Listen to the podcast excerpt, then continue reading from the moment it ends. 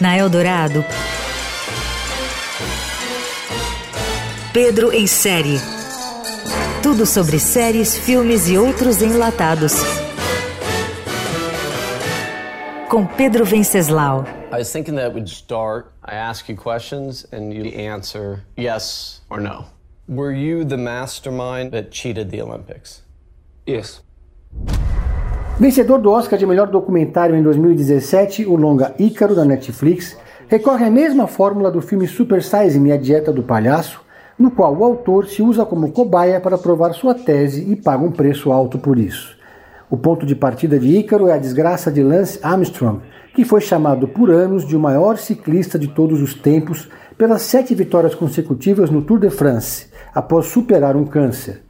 O herói foi desmascarado e perdeu todos os títulos após confessar o uso constante de doping.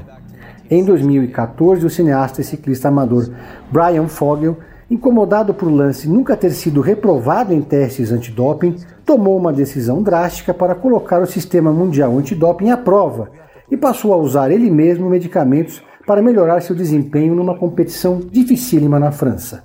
Tudo devidamente filmado.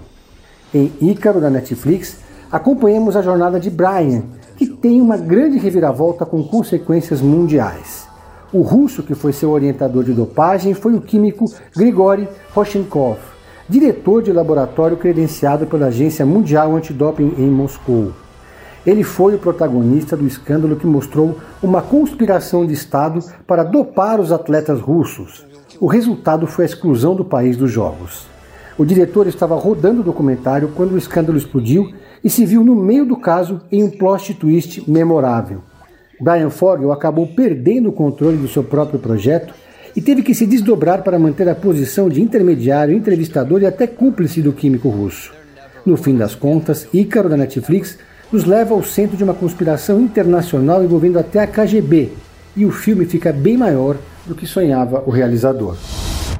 Be very careful what was your recording. Você ouviu Pedro em série. Tudo sobre séries, filmes e outros enlatados com Pedro Venceslau.